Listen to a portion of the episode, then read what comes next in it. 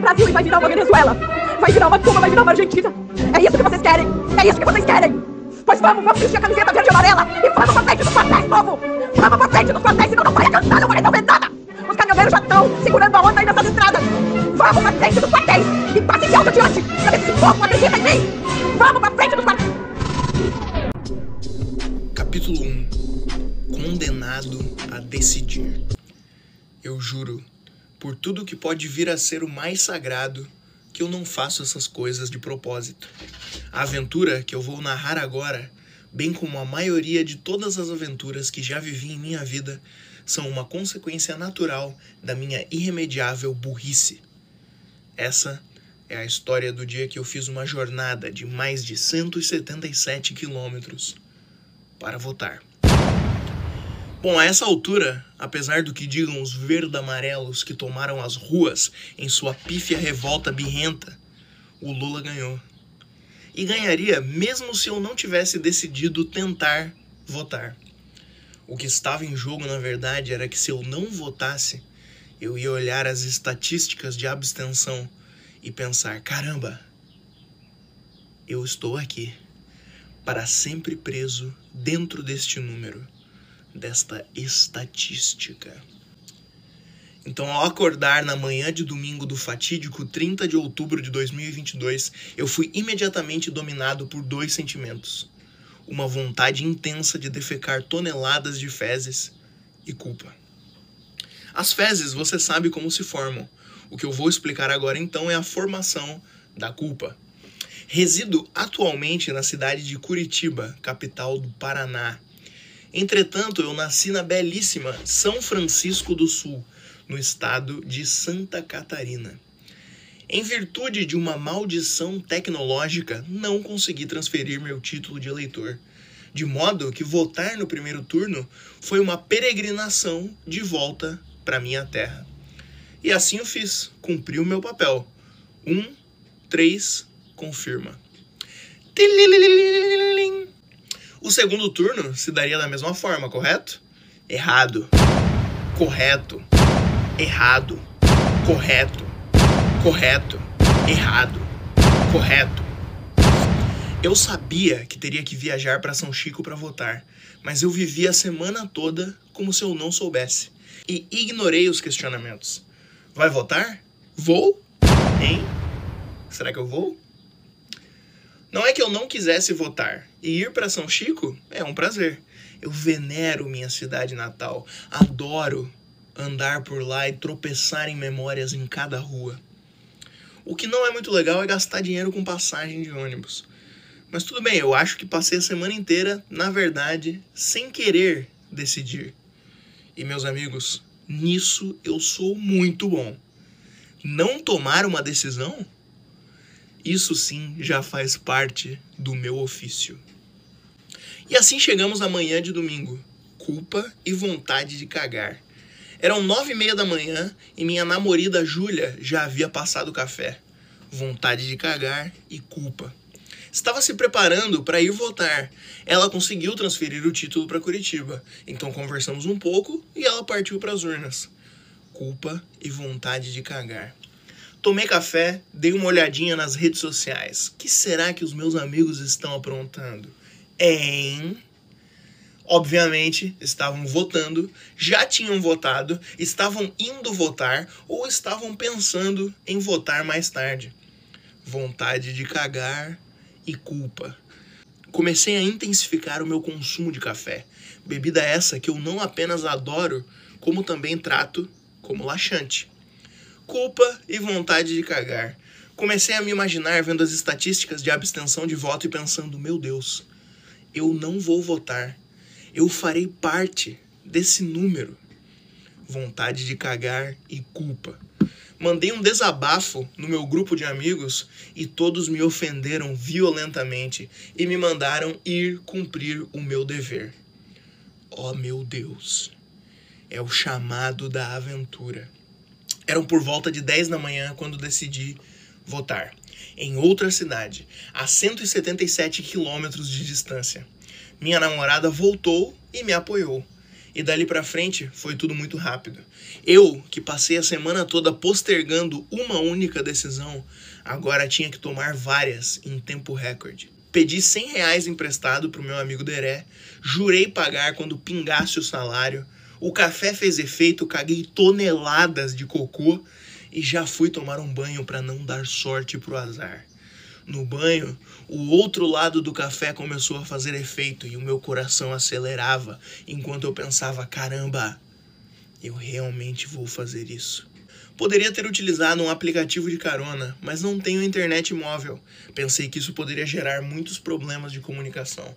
Então só arrumei uma mochila com uma muda de roupa extra, fones de ouvido e pronto. Pedi o Uber enquanto calçava o tênis.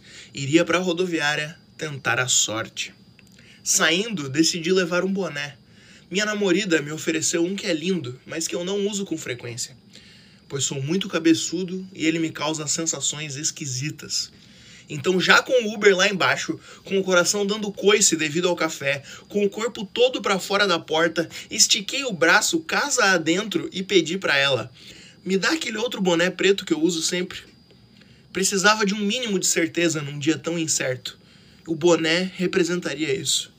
Minha namorada então pegou o boné, veio até mim e o entregou na minha mão com um lindo sorriso no rosto, me dizendo uma frase que me descrevia perfeitamente. Me descrevia não apenas naquele fatídico 30 de outubro de 2022, mas descrevia a minha vida inteira. Ela olhou no fundo dos meus olhos e disse: Tu é um palhaço, né? Fechei a porta e saí correndo.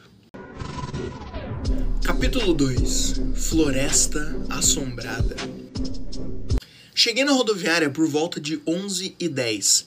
Não havia nenhum ônibus com horários viáveis para minha cidade. Eu teria que descer em Joinville, que é uma cidade muito próxima, e lá me dirigir para São Chico. Descobri que o próximo ônibus era 11h50, Curitiba, Joinville um horário quase perfeito para me dar esperança de chegar a tempo antes das 17 horas na urna, mas um horário que praticamente garantia o teor de corrida contra o tempo de toda essa aventura. Normalmente, se eu fosse direto de Curitiba para Joinville, um ônibus num dia sem trânsito demoraria umas 3 horas e meia, mais ou menos. Mas aquele não era um dia comum. E aquele ônibus não era direto para São Chico. Então eu teria que chegar em Joinville e torcer para que lá houvesse um ônibus num horário propício. Eram 11h15 da manhã e o meu ônibus partia 11h50. Sentei e esperei. Era um intervalo inevitável, quase que um oásis num dia corrido. Abri o bloco de notas e comecei a escrever freneticamente a presente história. Enquanto eu escrevia, uma menina com orelhas de elfa passou por mim. Roupas normais, all-star branco nos pés, shorts jeans preto, camisa preta, maquiagem elaborada e orelhas de elfo. Sentada, bem na minha frente na rodoviária, uma mulher elfa. Seria um dia de puro realismo mágico. A elfa entrou no mesmo ônibus que eu. O penteado também era muito elaborado, plantinhas meticulosamente entrelaçadas nas mechas. Ouvi ela falando com a mãe de uma criança, dizendo que ela trabalhou numa festa de Halloween na noite passada e ficou com pena de tirar a fantasia. O tema era Floresta Assombrada. Já no ônibus, me vi novamente condenado a esperar. Uma posição que para mim é muito confortável. O ônibus tinha Wi-Fi, lembrando que eu não tenho internet móvel, nunca. Mas no Wi-Fi do ônibus consegui dar uma olhadinha nos horários da minha próxima conexão rodoviária. Eu teria que chegar na cidade de Joinville antes das 2h40, pois esse era o horário do único ônibus possível. Novamente, a narrativa encontra aqui o equilíbrio perfeito. Era um horário preciso, tarde o suficiente para me dar esperança de chegar a tempo, mas cedo o suficiente para também ser pouco provável que o meu atual ônibus chegasse a tempo. E ainda que eu chegasse a tempo, o caminho até a urna em si não deixaria de ser uma corrida. Tentei não ficar olhando muito o horário no celular, porque isso não faria o ônibus correr mais rápido. Então, exercitei uma outra grande habilidade que eu tenho. A habilidade que é uma das minhas atividades favoritas: testemunhar. De olho nas imagens que passavam pela janela do ônibus, eu ouvi inteirinho o Together at Last, que é um setzinho ao vivo do Jeff Tweedy tocando as músicas mais brabas da sua banda Wilco. E quando terminou isso, eu dei play no Blonde do Frank Ocean. E já começa daquele jeito, né? Então, enquanto eu estava sendo dominado pelas primeiras batidas da canção Nikes, um casal passa do meu lado na janela do ônibus numa moto extremamente esportiva. Um homem pilotava para impressionar e a mulher se agarrava ao seu tronco com devoção. Aí ele soltou as mãos do guidão da moto e abriu os braços por alguns segundos. A mulher permaneceu firme, com sua bunda empinada na traseira da moto e agarrada à barriga de seu amante. Naquele momento, eles eram um só.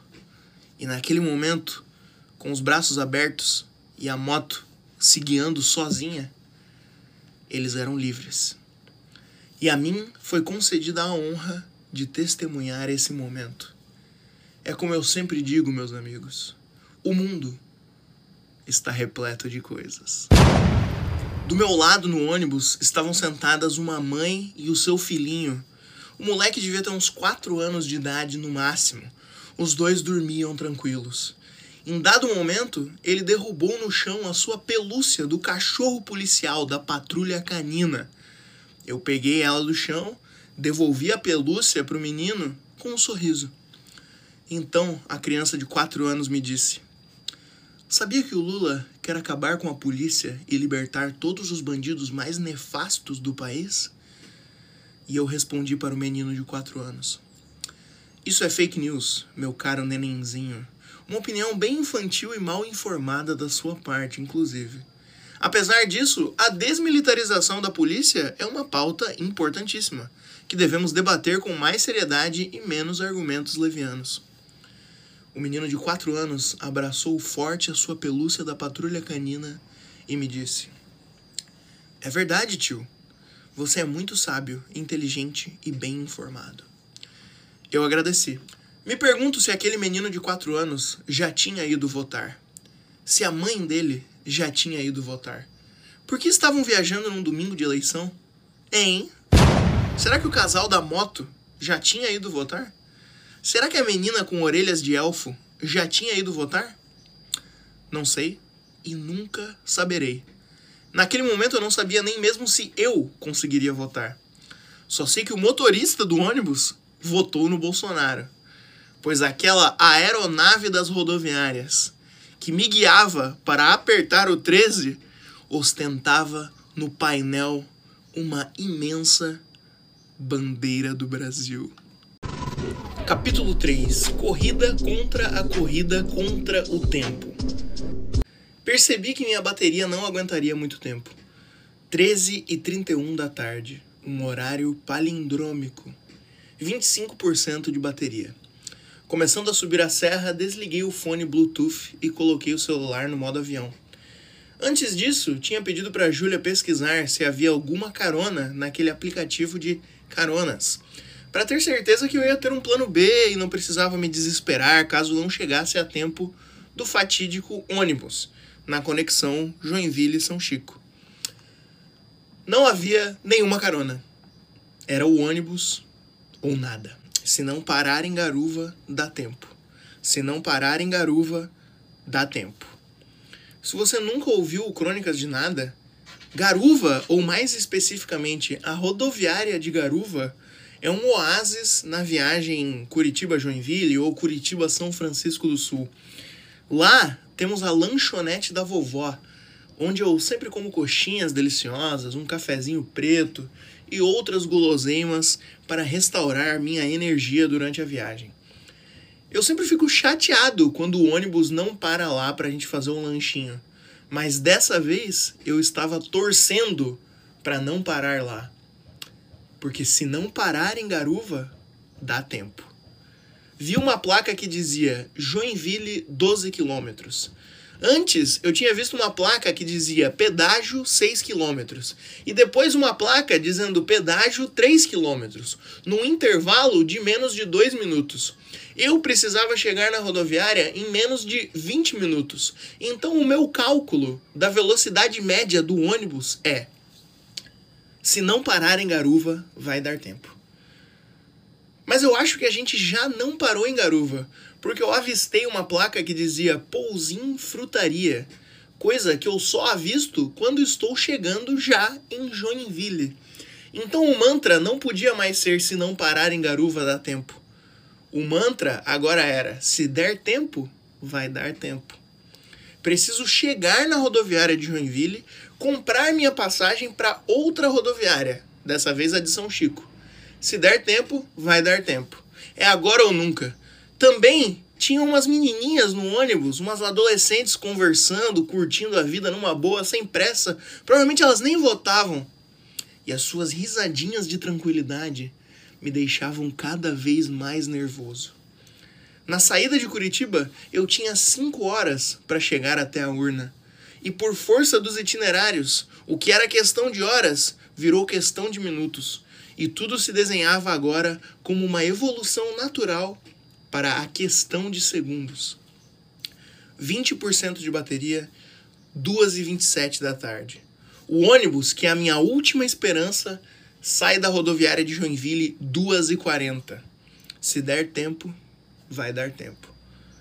Felizmente e anticlimaticamente, deu tempo, sem menores problemas.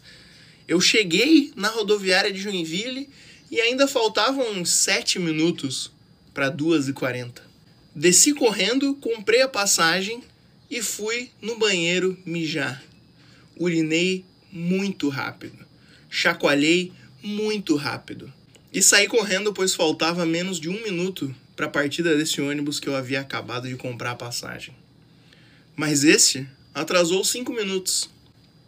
Caramba, se eu soubesse que daria tempo, teria lavado as mãos.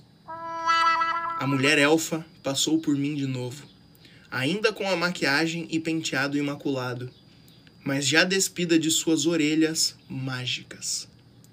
Fiquei sem saber se interpretava aquilo como um bom ou mau sinal. Capítulo 3 Nenhuma boa ação fica sem punição. Uma troca de motoristas nos atrasou Acabou que saímos da rodoviária de Joinville apenas às 14h56. Eu tinha que chegar na minha zona eleitoral, obviamente, até às 17 horas. É um trajeto que de carro leva 40 minutos, mas que de ônibus pode levar até uma hora e meia. Depende de muitos fatores. Eu ainda teria que descer em algum ponto e correr até minha zona eleitoral. Seria divertido. Minha amiga Maísa já estava agitando de acompanhar a apuração dos votos na casa dela. Ó oh Deus, como é bom estar na minha terra. Dez e meia da manhã eu estava cagando cafeinado em minha residência na cidade de Curitiba. E agora, às 15h15, abre parênteses, make a wish, fecha parênteses, estou em outro estado do Brasil, já enxergando a linha de chegada. 15 e 43, 13% de bateria. Não tinha nada para escrever nesse trecho, só queria registrar que olhei para a bateria e estava no 13. Acho que vai dar tempo. 16 e 5 cheguei na cidade, São Francisco do Sul. Curiosamente, a cidade que o verme Jair Bolsonaro escolheu para passar as férias. Sim, de todos os litorais desse Oceano Atlântico, ele escolheu justamente a minha cidade para gastar os seus verões. Que horror! Estava calculando qual seria o melhor ponto de ônibus, o mais estratégico, para eu descer. Tinha um que era exatamente na frente do colégio eleitoral da minha mãe. Mas esse não era o meu colégio eleitoral. É quase como se há muitos anos atrás, no início da minha carreira de eleitor, o meu eu do passado já tivesse escolhido precisamente a zona eleitoral que viria a trazer mais complicação para minha já complicada jornada. Meu maior inimigo sou eu. Mas veja só, isso não foi de forma nenhuma um problema. 16 e 34 cheguei no colégio eleitoral. 16 e 37 já tinha votado. Mas mal sabia eu que o crepúsculo de uma jornada vinha acompanhado do amanhecer de outra. Epílogo: A inesperada virtude da ignorância. Descrevi minha trajetória meteórica do conforto de casa até a intimidade da urna em mais ou menos seis horas. Mal sabia eu que o caminho de volta seria de aproximadamente quatro dias. Desumilde na vitória e deselegante na derrota. Esses são os eufemismos mais amigáveis que consigo conjurar para descrever o verme Jair Messias Bolsonaro.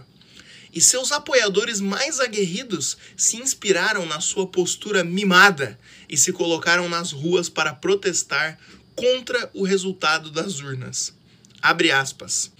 Ah, não, na verdade, não estamos protestando contra o resultado das eleições. Estamos protestando contra o abismo moral que está se enfiando no nosso país por eleger esse bandido de nove dedos. Abismo moral? Pega no meu pau. Fraudaram a eleição? Meu pau na tua mão. Lula bandido? Meu pau no teu ouvido. Lula na cadeia? Meu pau é aranha, teu cu é a teia. Brasil vai virar Venezuela? Meu pau é o vento, teu cu é a janela. Lula comunista? Teu cu é o café, meu pau é o barista. Lula corrupto? Meu pau dá discurso no teu cu de púlpito. Bolsonaro mito? Meu pau em paz, teu cu em conflito. E por aí vai. Os dias que não consegui sair de São Chico para voltar para Curitiba, em virtude do bloqueio das estradas por parte dos bolsonaristas derrotados, foram dias incríveis. Passei na casa dos meus tios, jogando muito League of Legends com meu primo, jogando futebol, não tendo que trabalhar, assistindo TV e me divertindo o dia todo, apenas preocupado em voltar. Mas ninguém consegue ficar preocupado 24 horas por dia. Lembra que quando eu falei no começo da aventura que eu só botei uma muda de roupa na mochila para vir para São Chico? Onde eu me encontro agora, estou gravando esse episódio em São Chico. Eu vim com o meu uniforme, né? Se eu fosse um personagem de desenho animado, a minha roupinha tradicional, o meu design de personagem seria com a camisa do Fluminense. Então eu vim com ela, a tricolor e uma bermuda e um tênis. E na bolsa, outra camisa do Fluminense, outra bermuda e outra cueca. Só isso. Tô lavando, secando e reutilizando essas mesmas roupas, essas mesmas duas camisas do Fluminense desde domingo. Aqui na casa dos meus tios, eu tenho assistido muita TV e ouvido muito rádio da Jovem Pan. Meu tio ficou ouvindo isso. Eu quase nunca na minha vida tenho o desprazer de consumir esse canal, mas confesso que após tantos dias ouvindo e vendo a Jovem Pan, já vai crescendo uma admiração, mesmo com as diferenças ideológicas que nós temos. Mas eu tô começando a nutrir certa admiração pelo trabalho deles. Porque eu acho muito impressionante a habilidade desses jornalistas de falar e falar, mesmo que estejam com a boca obstruída pelas duas bolas de Jair Bolsonaro. Impressionante. E os canalhas que bloquearam as estradas por dias e dias, impedindo o meu retorno para Curitiba, impedindo o trânsito de pessoas, remédios, mercadorias, alimentos, impediram também o romance Estou desde domingo sem ver minha namorada Júlia. E concluo este episódio com a promessa. hoje, quatro dias depois do início dessa odisseia eleitoral, quinta-feira, 3 de novembro de 2022, se esses bloqueios não pararem, eu os vou furar com a ponta e com a lâmina do meu afiado coração. Vamos pro resumão das eleições e o resumão aí das manifestações.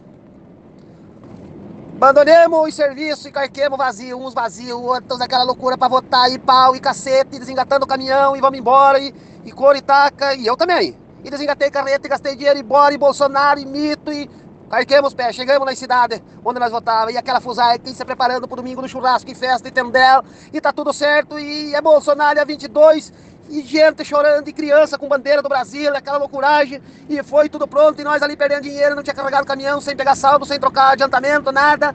Chegou domingo, perdemos a eleição, vamos fazer o quê? Vamos para as ruas, fica mais um pouco os caminhoneiros, e fica aquela loucura domingo de noite, começa a chover, Chuva nas costas, bala de borracha nas costelas, spray de pimenta nos olhos, loucura total, e queimamos o pneu, e puro picumã, e rolo, chega a polícia, atropela a polícia, nossa bandeira não é vermelha, é verde, amarela, e pau, e cacete, e vira a noite, e chega segunda-feira, estamos tudo louco, uns meu beldo ainda, os outros manifestando, e vai, chama a população, uns vêm, outros não vêm, outros se escondem atrás do zap, segunda de noite, chuva, velho, comendo frouxo, e nós firme, queimando o pneu, derrubando árvore, fazendo o diabo na estrada, e nada, e cadê o Bolsonaro para se posicionar, e nada o Bolsonaro se posicionando, e nós firme que nem palanque banhado, vira noite, amanhã, é terça-feira, e cadê o homem, o homem não aparece, e vem, não vem, e vamos intervenção militar, e polícia que apoia, e mais borrachada nas costas, mais borrachada na cabeça, spray de pimenta, e vira a noite, e vai, entendeu?